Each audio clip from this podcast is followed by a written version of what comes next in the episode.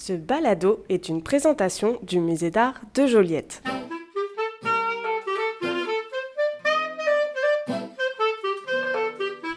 Bienvenue dans Spécialiste en la matière. Le balado qui parle d'art, mais qui en parle peut-être autrement.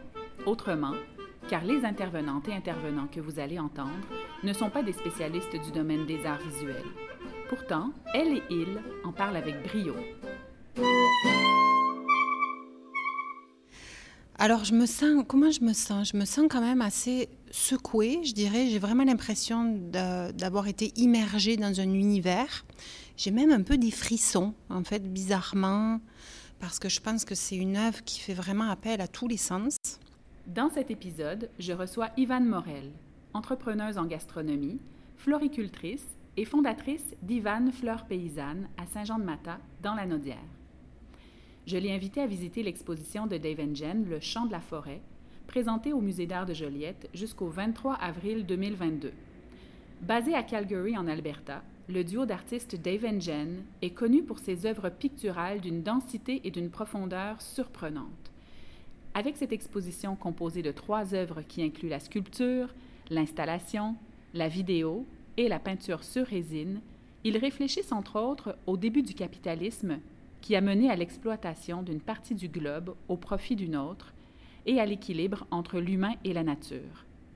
Les natures mortes et les tableaux de scènes d'intérieur produits par les peintres hollandais au XVIIe siècle ont servi d'inspiration à Dave and Jen. Ultimement, leurs œuvres portent une vision du monde en tant que tout profondément interconnecté. Avec Ivan, nous avons pris cette exposition comme point de départ pour discuter du genre de la nature morte, mais aussi de valeurs écologiques au jardin et du rapport au temps.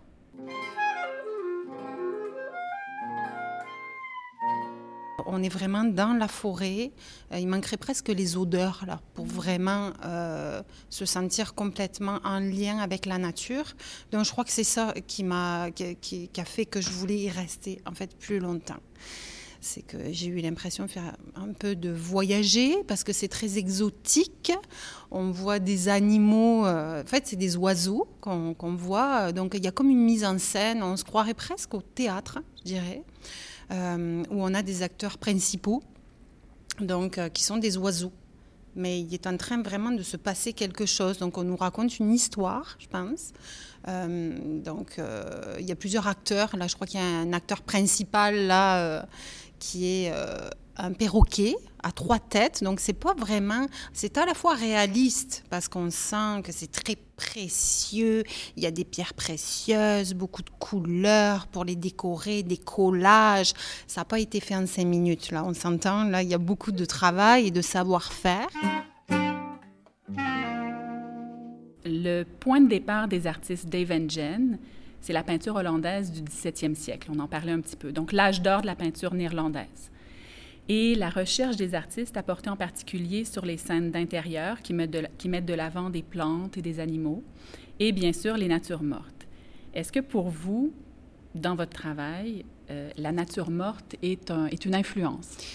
Alors oui, j'en ai fait un petit peu un symbole euh, visuel pour le moment dans mon travail. Euh, puisque en fait, j'utilise ces natures mortes pour, euh, comme ma marque de commerce euh, sur mes cartes d'affaires, mais aussi sur tout le matériel, en fait, un peu marketing et tout ça que j'utilise euh, sur la ferme. Bon, après aussi, il y a une partie de mon travail là qui consiste vraiment à mettre en scène des fleurs, mais en, vraiment avec des influences de la nature morte, c'est-à-dire qui est vraiment une influence picturale dans ce travail-là. Euh, dans la nature morte, c'est comme une idée de collection, de collectionner les fleurs et d'essayer. Ça, c'est vraiment. Euh, dans mon jardin, c'est vraiment essentiel. J'essaye d'avoir vraiment des espèces qui sont euh, inhabituelles, rares, dans des teintes qu'on ne va pas retrouver dans le circuit traditionnel de la fleuristerie. Donc j'ai souvent l'impression, c'est un petit peu comme le Festival de Cannes, d'être à la recherche vraiment de stars. Donc pour les magnifier, je trouve que euh, travailler un petit peu comme les peintres euh, hollandais du XVIIe siècle. Euh, ça les met en scène d'une façon où finalement elles sont un petit peu sacralisées, je crois.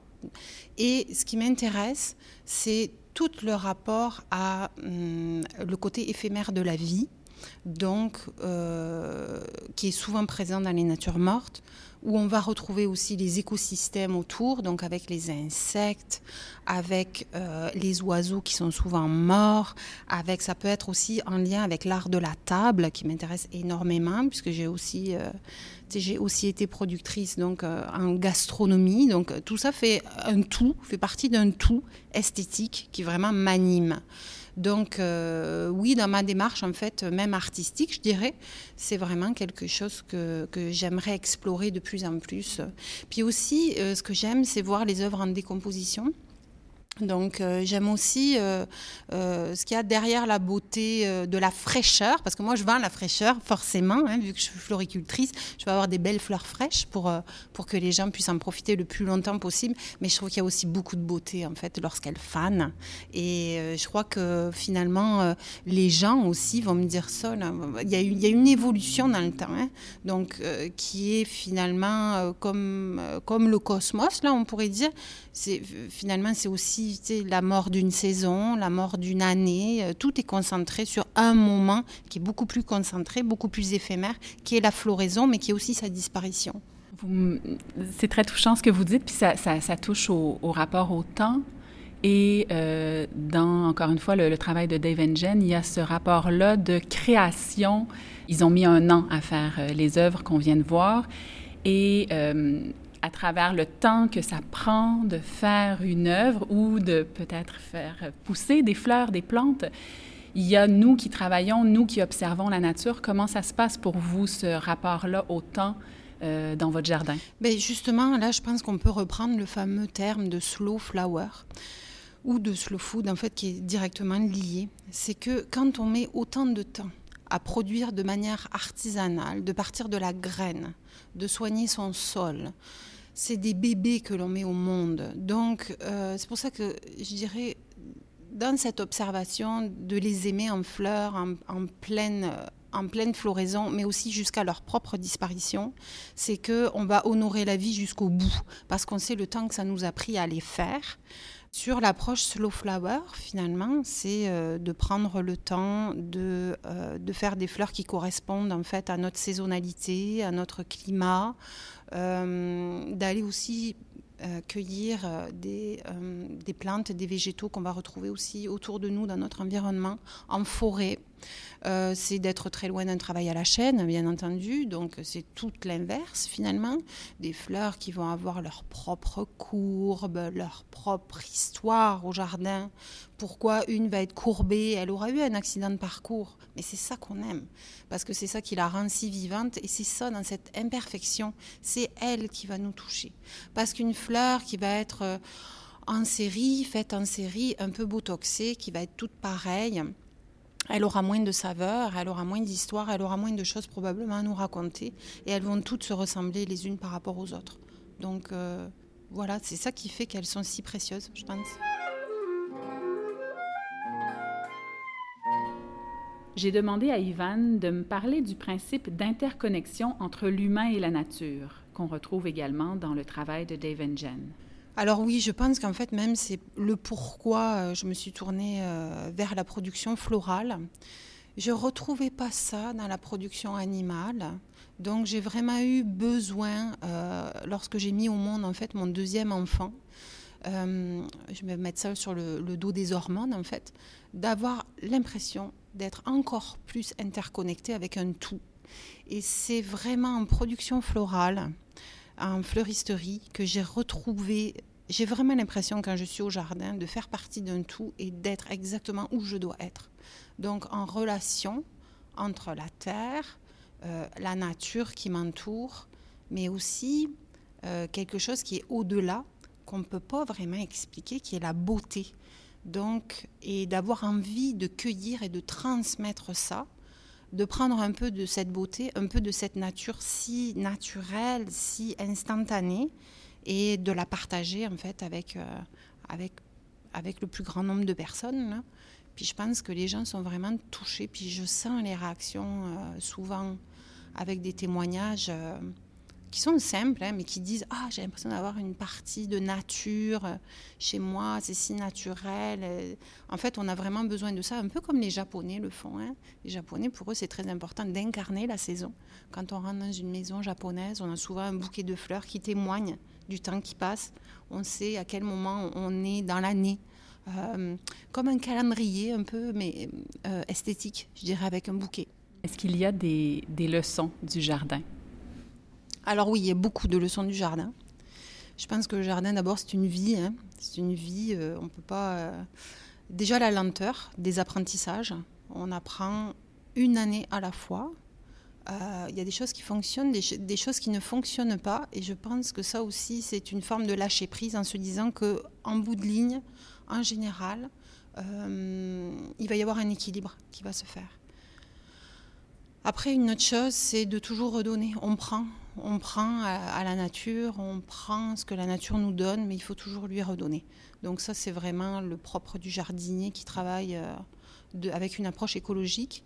C'est euh, de redonner comme on peut, donc euh, avec des composts, avec des purins, avec des macérations. De ne jamais aussi se croire un Dieu tout-puissant et d'utiliser de chimiques dans nos jardins, bien entendu, parce qu'en fait, on va détruire ce qui nous nourrit, ce qui fait qu'on est là. Donc euh, oui, les, leçons en fait sont immenses. Vous écrivez sur euh, votre site web mon chemin à travers la création, la gastronomie. Donc, on n'en a pas parlé, mais vous, aviez, vous avez en fait cofondé les Canards Morel à Saint-Jean-de-Mata, qui est une institution. Et euh, donc, vous écrivez Mon chemin à travers la création, la gastronomie, l'art de vivre, l'agriculture et la fleuristerie a toujours été motivé par le désir de créer quelque chose de beau, de bon, de sain et d'authentique, comme une œuvre d'art qui illumine l'esprit. Pourriez-vous me parler de la place de la lumière dans votre vie, dans votre vie professionnelle avec les fleurs? Je pense en fait que ce qui va le plus euh, nourrir l'âme, finalement, sont des choses saines pour moi et qui sont saines pour nous lorsqu'on les mange, lorsqu'on les voit, lorsqu'on les absorbe, mais aussi lorsqu'on les crée. Donc, euh, euh, en fait, c'est assez terre à terre comme approche. C'est que ça, a l'air comme ça spirituel, mais la spiritualité, pour moi, vient comme une artisane, vient vraiment du premier terreau. Donc, avec, avec quoi finalement je travaille. Donc, je pense que c'est cette intégrité, cette vérité qui fait que euh, ben, ça nous ouvre l'esprit par une sensation qui va être manger un bon plat, préparé avec amour, avec des ingrédients sains, euh, soigner les animaux qu'on élève, leur rendre leur dignité, euh, travailler avec des approches écologiques, donc qui font, nous font partie d'un tout euh, que l'on honore. Et tout ça, finalement, apporte de la lumière. C'est tout simplement ce que je voulais dire. voilà.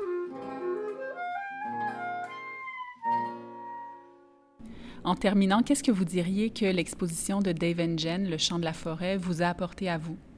Personnellement? Personnellement. Déjà des émotions, ce qui est déjà beaucoup, parce que je pense que c'est toujours le but, c'est d'avoir, euh, d'être touché. Euh, je pense que ça va, c'est une expérience qui va rester assez longtemps dans ma mémoire. Vraiment, je me suis sentie euh, tout à fait immergée dans un univers un petit peu. En fait, j'ai l'impression qu'on m'a conté une fable, qu'on m'a raconté comme une sorte d'histoire. Puis j'en garde encore des leçons. Donc, euh, d'avoir l'impression de marcher peut-être euh, dans le bon chemin, de prendre euh, la bonne voie, la voie en tout cas que j'ai choisie, qui, qui, est un petit peu en porte-à-faux avec. parce qu'en fait, on avait vraiment une, une, impression, je trouve, en voyant cette œuvre-là, d'une cacophonie, que chaque oiseau essayait de garder sa place euh, en détruisant. Donc, euh, il y avait une certaine violence. Et euh, je pense qu'il nous force à réfléchir sur notre place tout simplement dans la nature, dans le monde, les choix que l'on fait, les engagements que l'on fait envers soi, envers la génération qui s'en vient. donc, donc c'est ça que je garderai, je pense, de cette œuvre-là. Une belle leçon de vie à penser encore pour les actes qu'on va, qu'on va porter euh, prochainement, là, maintenant dans 5 minutes ou dans 10 ans en fait. Voilà. Merci beaucoup. Merci. Puis euh, longue vie à Ivan Fleur Paysanne. Ah, merci. merci. Je remercie très chaleureusement Ivan Morel d'avoir accepté de m'accompagner dans cet épisode de spécialiste en la matière. Pour avoir plus d'informations et voir les visuels de l'exposition, je vous invite à vous rendre sur le site Internet du Musée d'art de Joliette. Je vous remercie, auditrices et auditeurs, de nous avoir écoutés et je vous donne rendez-vous le mois prochain pour un nouvel épisode qui portera sur le thème des souvenirs et des odeurs.